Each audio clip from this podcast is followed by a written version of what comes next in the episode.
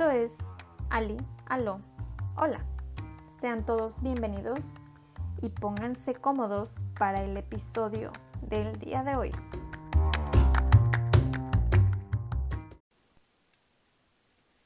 Hola, ¿qué tal chicos? Bienvenidos sean al episodio de hoy, donde estaremos hablando de un tema que va en crecimiento y que muchos desconocemos. El tema es otakus. Otakus. Y para eso está aquí conmigo Manuel. Hola, ¿qué tal? Mucho gusto, gente. ¿Cómo han estado? Espero que bien y se diviertan un poquito con la plática del día de hoy. Ok, al, al conocimiento, con el conocimiento que contamos hasta el día de hoy, es que otaku en sí se refiere a una persona que es aficionada a algo, ¿cierto? Así es. Pero también sabemos que muchas personas, y me incluyo, lo utilizamos para menospreciar o referirnos de forma despectiva a ciertas personas que tienen gusto o inclinación por el anime, el manga o vestirse como estos personajes. Pero para eso tenemos a Manuel aquí. Él nos va a ayudar a diferenciar entre lo que es un anime, lo que es un manga y en qué consiste el que muchas personas se vistan o se transformen o se disfracen, como muchos dicen también, de ciertos personajes. Vamos a empezar con eso, Manuel. ¿Cuál es la diferencia entre anime y manga? ¿La hay? Sí y no.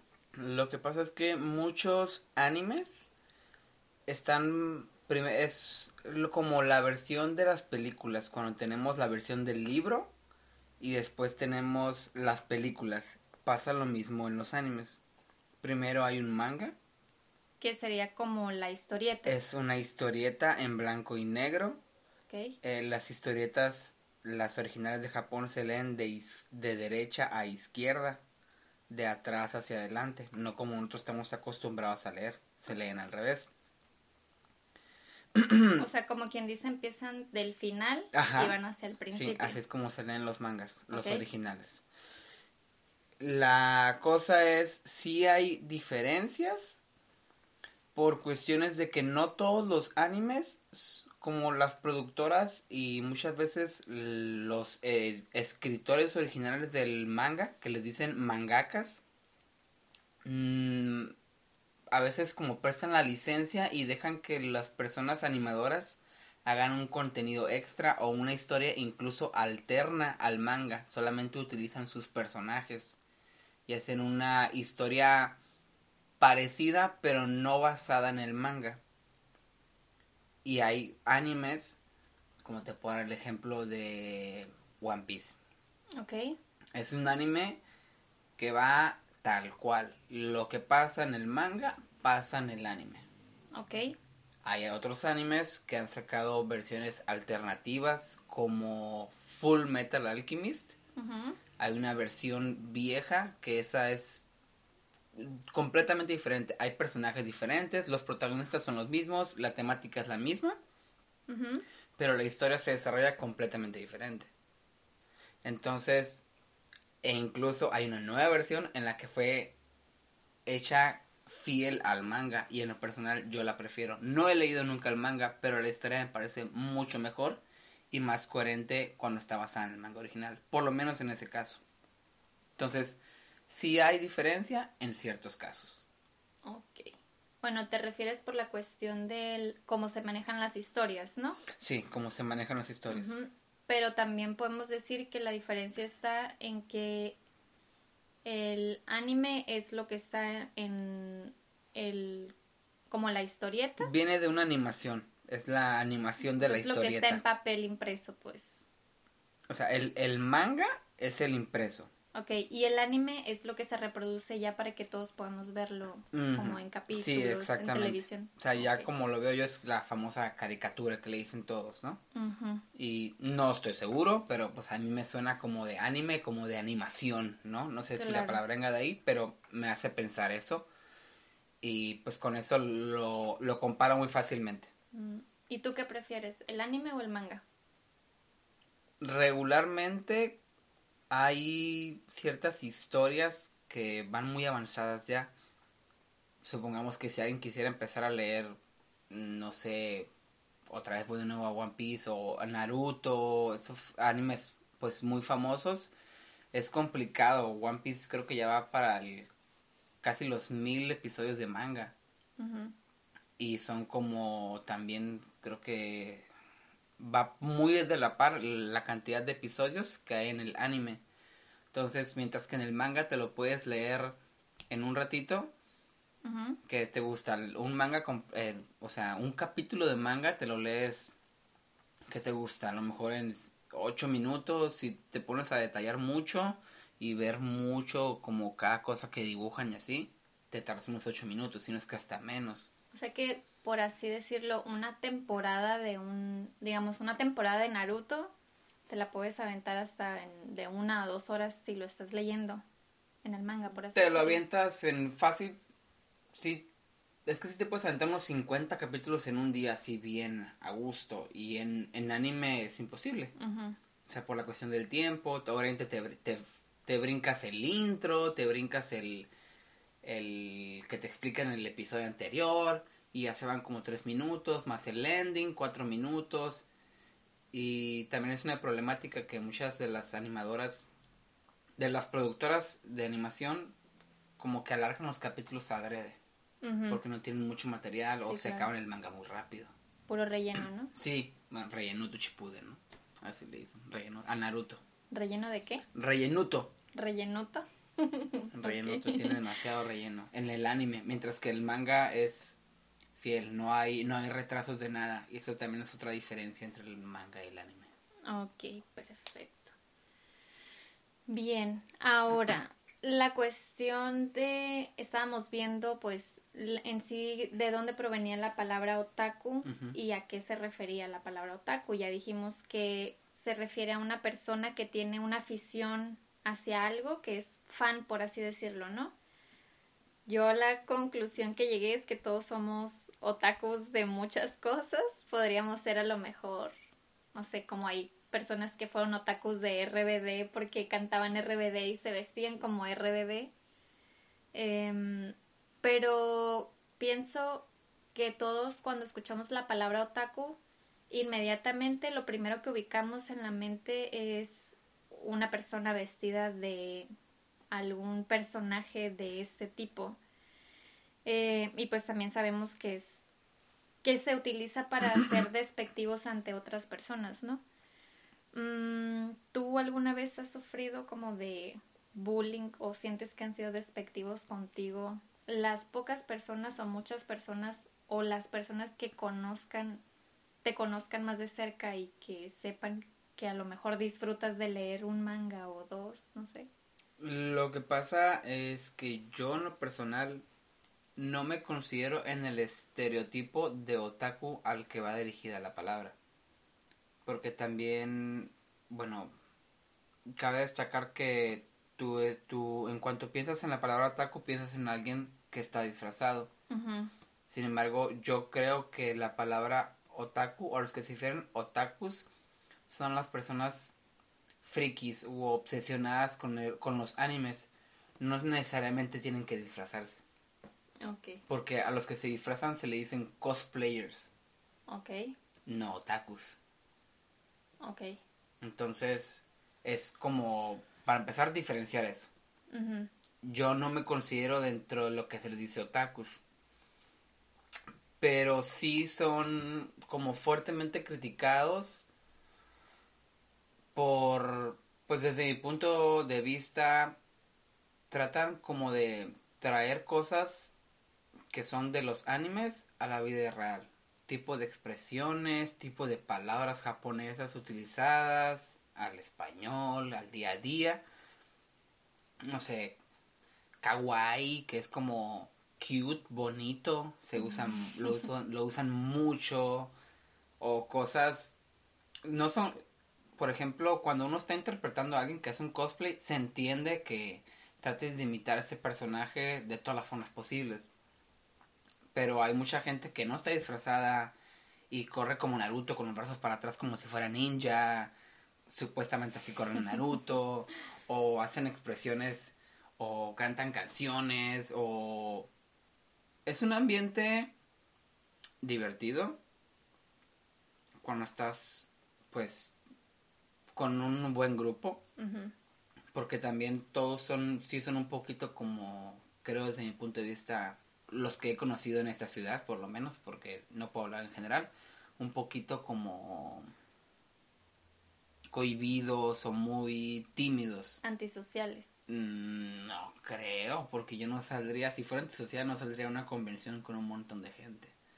Pero sí bueno, Pero, o sea, estamos de acuerdo que, como dices tú, son personas que actúan de manera diferente y por lo tanto siento yo o pienso o a lo que he visto que no se pueden relacionar con las personas que digamos entre comillas que somos normales, ¿no?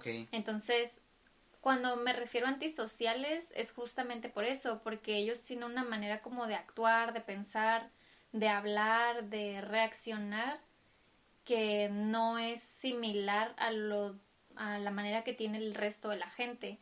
Y cuando van a convenciones o este tipo de reuniones donde hay más otakus, por así decirlo, pues naturalmente se sienten como que en el hábitat, ¿no? Entonces les da la oportunidad de relacionarse, de socializar, de convivir, de intercambiar, no sé, ideas, palabras, lo que sea. Pero, o sea, en el mundo, digamos, diario o normal, yo sí, a o sea, las experiencias que yo he tenido con personas así, yo sí siento que son antisociales. O sea, como dijiste tú, son demasiado tímidos. Y pues no sé, a veces hasta en la manera de pensar, como que sí, pues son diferentes, no sé cómo llamarlos. No tengo nada en contra de nadie, todos tenemos gustos diferentes, pero bueno, creo que sí, muchas personas tenemos ideas muy erradicadas o equivocadas acerca de pues este tipo de movimiento, podría llamarse, ¿no? Pues es una comunidad. Yo como es una comunidad. Un movimiento sería como el movimiento LGTB, que también es una comunidad, pero lo hacen, hacen movimientos como protestas por ser aceptados, pero pues los otakus pues no hacen sus convenciones y son para ellos, no son exhibiciones para nadie más. Si alguien quiere integrarse, se integran. Entonces más bien lo tomaría como una comunidad. Pero pues bueno, y una pregunta. Yo tengo un, pues no sé, no creo que no se le llama disfraz, ¿no? Sería como un cosplay, si es de un personaje animado. O sea, porque disfraz sería como algo que te pones para Halloween para imitar como, ay, no sé, algo de terror o algo así. Pero por ejemplo, si yo tengo un traje de estos que es como de alguna animación, de alguna caricatura, que a lo mejor no es un manga. No es un anime, no es un manga. Ajá pero yo me, o sea, sería considerada solamente por tenerlo, sería considerada otaku. No, y era el punto que te, que te refería. Por lo menos yo, para mí, desde el punto de vista del otaku, viene de todo este tipo como de expresiones ah, de, del día a día, ¿no? Que no lo usas en un evento, sino lo usas en tu vida diaria.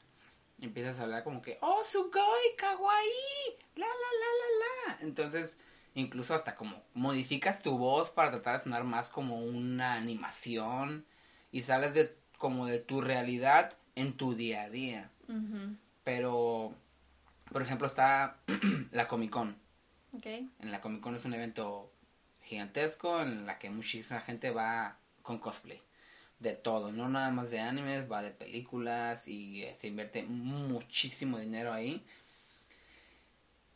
Y no creo, desde mi punto de vista, que a esas personas se les conozca como takus, sino, pues no sé, alguna que al final de cuentas la palabra otaku viene como de la afición a algo, pero no es al término al que nos referimos normalmente.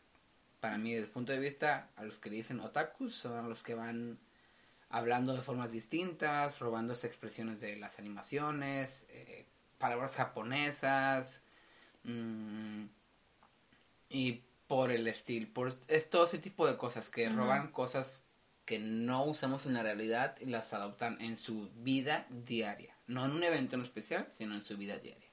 Ok. ¿Tú te consideras otaku? No. Definitivamente no. No, y eso que veo mucho anime, leo mucho manga. En verdad, he visto muchísimos animes, muchísimo manga y no me considero otaku. Por la cuestión, no de lo que significa la palabra, sino de a quiénes o como... Sí, pues lo que significa actualmente. A quienes le utilizan la palabra.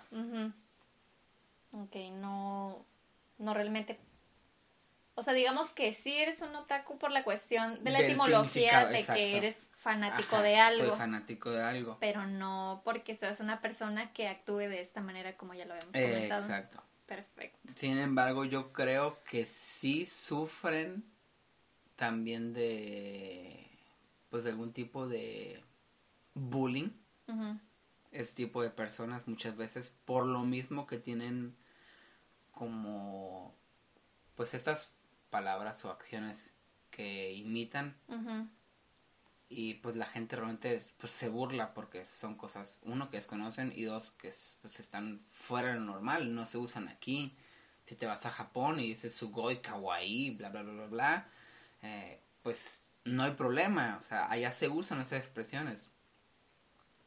Sí, pero también porque pues de ahí es como que originario todo este movimiento, ¿no? Sí, claro, es como, no sé, usar una expresión muy común de México, de algún estado, y pues no hay problema, pero vete a otro lado y dices, ¿qué rollo con esto? ¿Por qué está diciendo esta palabra? ¿Qué significa? Entonces pasa lo mismo en, cuando traen otros, otra terminología de otro idioma al, al idioma actual. Muy bien. Bueno, ¿hay algo más que te gustaría agregar? Para como Digo, ya estuvimos tratando de explicar y de aclarar un poquito la duda para algunos, incluyéndome a mí, que no tenía como bien clara esa versión de lo que era o, lo que significaba ser un otaku. Algo que quieras compartir, que creas que la gente que nos está escuchando necesite saber o mm, no sé, simplemente lo que les quieras compartir. Mm, nada, en lo general, pues podría agregar el hecho de que si les gustan los cómics, les gustan las historias buenas, te puedes ir al lado también de los mangas fácilmente. No hay coloreados, pero los productos finales son muy buenos. Hay, hay historias muy buenas, como en todo.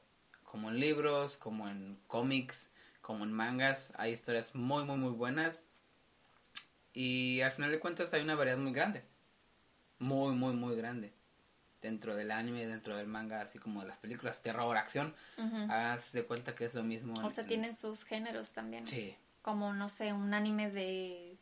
o un manga de acción o algo... Se les dice shonen.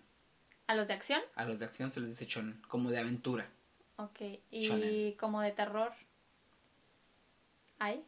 De terror. No me acuerdo la palabra que se les usa, pero por ejemplo. Pero o sea, sí existen pues historias perturbadoras o algo así muy parecido o cercano al terror. Ah, sí, se usa. Híjole, se me fue la palabra. Pero me acuerdo de animes. Se usa mucho el gore. Ok. El gore, que es el como el anime muy sanguinario. Y realmente ahí vienen cosas como de terror, pero no es nada que te asuste como una película, sino la historia es muy oscura, muy sanguinaria, asesinatos. Sí, pues algo más perturbador, nada de risitas o cosas divertidas. De hecho, no sé si recuerdas, te quise empezar a, mostrar un, anime. Ya me estás delatando ah, aquí. Ah, ah, ¿Cuál? El Tokyo Ghoul. Ok. En el que el muchacho se convierte, se muere una, bueno, una persona, el protagonista, lo ataca un... Ah, ya. ¿Ya? Y esta, este, esta asesina se le mete a él porque le trasplantan órganos. Cierto. Y él empieza como a querer comer humanos si tiene la necesidad. O sea, ese, ese anime es un anime muy sanguinario. Ok. y hay muchos, o sea, Shingeki no Kyojin, que es... Ay, creí que ibas a decir una grosería. no, no, no, así se llama, así se llama, que hay como los titanes, no me acuerdo cómo se llama en español, cómo lo dicen en español. Pero así se, hay, hay animes muy, muy, muy gores. Hay unos que yo no he visto porque se me hacen demasiado...